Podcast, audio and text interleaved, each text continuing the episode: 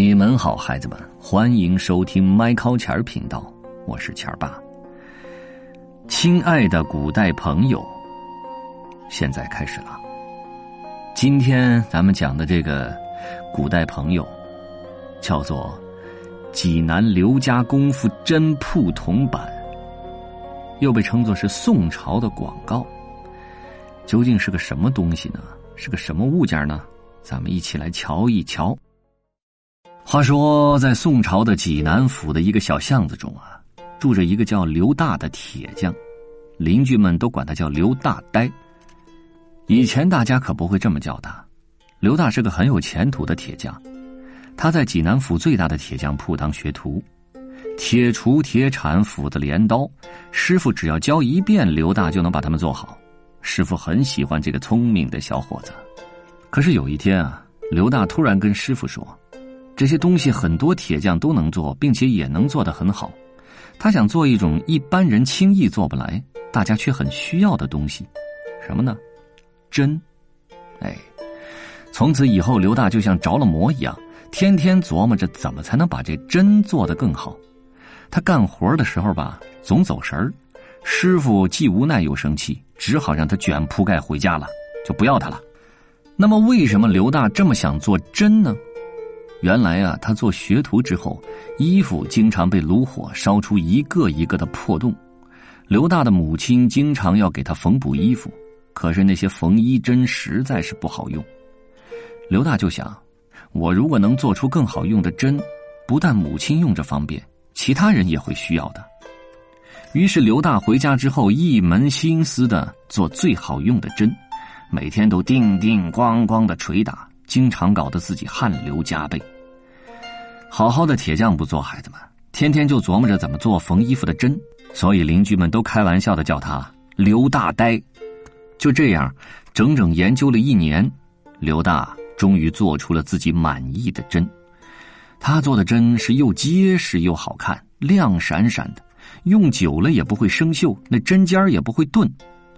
大家都说这刘大呆挺厉害的嘛，做的针真是一级棒。刘大很得意，他专门开了个铺子卖自己做的缝衣针。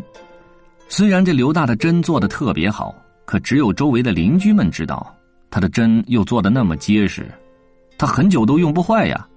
所以他那铺子里一个月也卖不掉几根针，日子过得很困难不说，刘大每天啊也闲得发慌，邻居们也都替刘大着急呀。话说这天晚上，大家凑到刘大的家里，一起给他出主意。做木匠的赵二说：“哎，也许是因为你们家的招牌太矮了。哎，我帮你把那招牌再加高些，让整个济南府的人都能看得到。来你店里的人肯定少不了。整个济南府的人都能看到，那招牌还不得挂月亮上去啊？这主意可真不靠谱。”这做风筝的王三说：“哪用那么麻烦？我来做个特大号的风筝，把你那店名写上，放到天上，要多高有多高。特大号的风筝。”那要是风停了呢？看来这主意也不靠谱。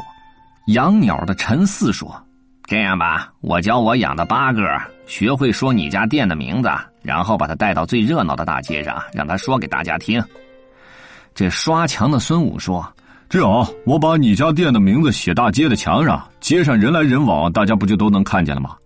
大家说来说去，好像都不太靠谱啊。突然，摆字摊的朱六有了个主意：“嗯。”把这个针到底怎么好写在纸上发给大家看？哦，不用写，我把那字印出来就好。开印房的田七叫道：“印什么字好呢？”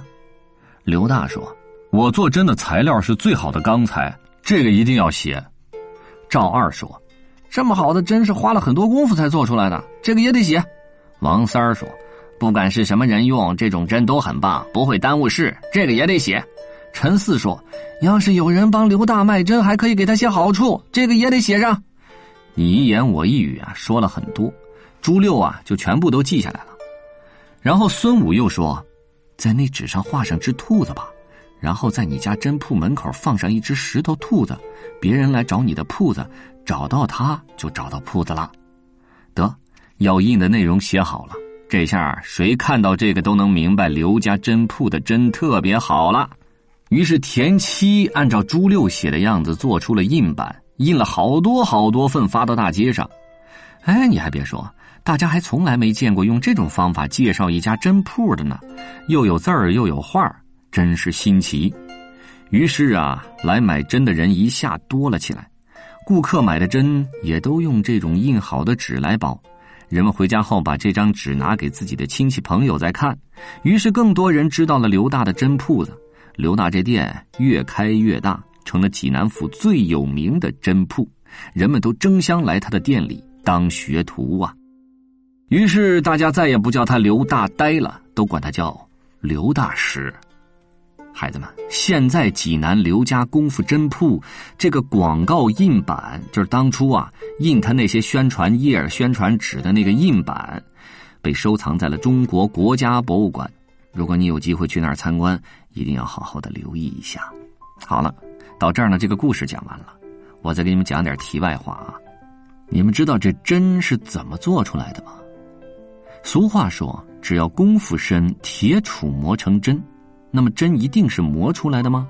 其实早在山顶洞人时期，就是原始人时期啊，已经有了骨针的出现，就是用骨头磨出来的针。那时候的针确实是原始人一下一下磨制出来的。到了宋代，炼钢技术已经较为成熟，因此宋朝人使用的针多为金属针。这种针不仅需要磨，还需要经过高温淬火等工艺。经过淬火的针是既耐磨又不易折断，所以宋朝的针已经非常结实耐用了。我再给你们讲讲这如何制作雕版啊。仔细观察雕版和印刷出来的广告，你就会发现，这雕版上的图像和印刷出来图像它是反的。哎，就像咱们照镜子时镜中人和自己一样。没错，刻版的时候要将需要印的图案反刻在这雕版上，印出来的字才会是正的。那么，如何制作雕版呢？首先找一张薄纸，把设计好的图案和文字写在上面。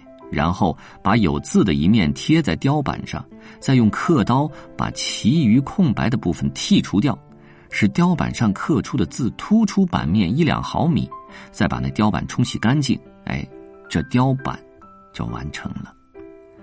说完了雕板呢，我再给你们讲讲印刷术啊。这印刷术咱们都知道是中国古代四大发明之一，是不是？而雕版印刷是最早的一种印刷形式。你们可不要小看这小小的一块雕版，孩子们，有了它，刘大的广告想印多少就可以印多少。比如说咱们手中这本书啊，还有你家里的什么报纸、杂志，都是印刷出来的。你们知道吗？在印刷术被发明之前，重要的书籍和文章只能采用手抄的方式去复制，那费时费力多了，还经常出现错别字儿呢，经常功亏一篑，是不是？好了，讲到这儿啊，亲爱的古代朋友系列宋朝广告。济南刘家功夫真铺铜版就讲完了，咱们下次故事时间再见。我是钱儿爸，The End，Bye。